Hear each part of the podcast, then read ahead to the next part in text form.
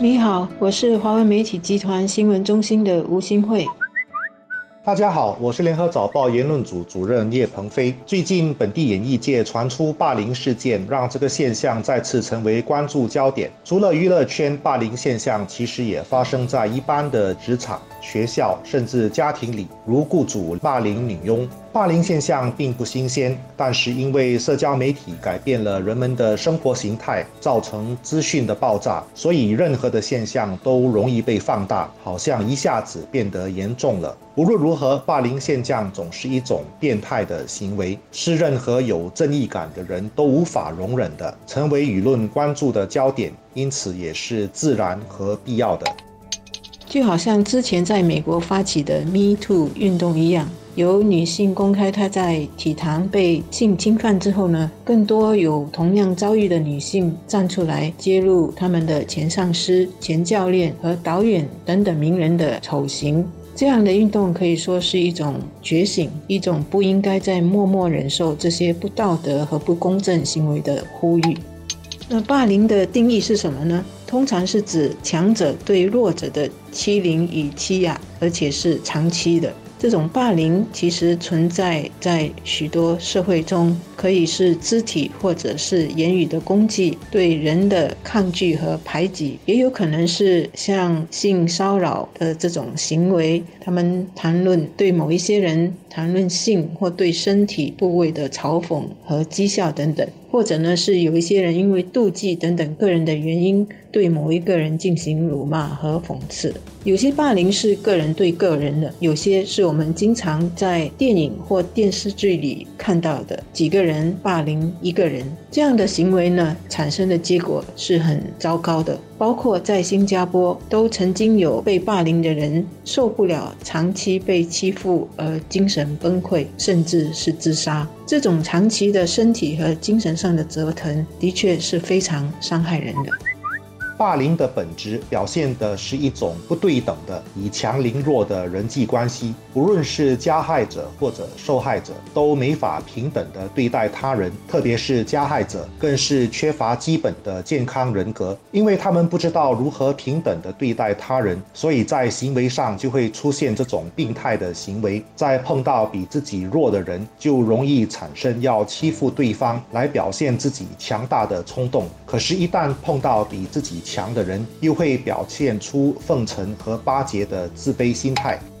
其实我们自己、我们的家人和同事都应该对霸凌有一定的认知，除了保护自己，也保护别人。我们也许以为霸凌就是大欺小，就是强者在肢体和言行上欺负弱小者。但是呢，其实，在我们的职场里、学校里、娱乐圈里、制服团体和各个行业里，是不是也有一些潜规则存在着对某一些人的不公平现象？比如学校或团体里的一些迎新会，专门对女生或新来的人进行恶搞，甚至是接近侵犯。但是呢，大家以为这就是文化，就是被接受为团体大家庭的一份子的一种礼俗，不算违法。但是种种强人所难，强迫人家接受某种见面礼，接受某种升职或出位的条件，就不是霸凌了吗？当人与人之间存在着一种不公平的交往条件、交换条件时，就是违背公道和正义了。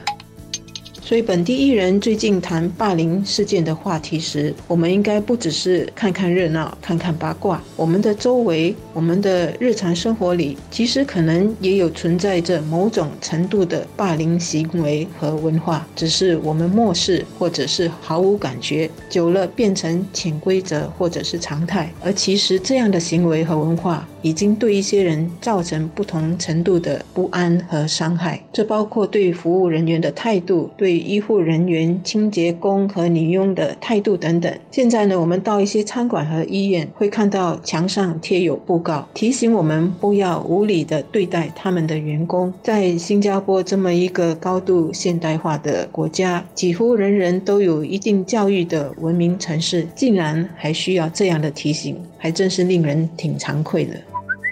一个健康的社会，霸凌现象会比较不普遍，因为社会有比较完善的规则来调节人际关系，也有相应的惩罚措施来遏制强者欺负弱者的行为。更重要的是，成熟的社会规范会让人们自然产生一种平等对待他人的健康心理。遇到强者不会感到害怕、自卑；遇到弱者反而会产生同情、保护的心理。所以，一个健康的社会自然也会是一一个文明程度很高的社会。另一个重要的因素是，健康文明的社会能够鼓励路见不平拔刀相助的心理。人们对于周边所发生的霸凌现象会出面干预，或者通报有能力处理的人们和机构。无论是同事、邻居、亲戚、朋友，只要察觉到有霸凌的现象，就应该对受害者伸出援手，因为霸凌的后遗症会是严重。和长远的，对于受害者的心理伤害不容低估。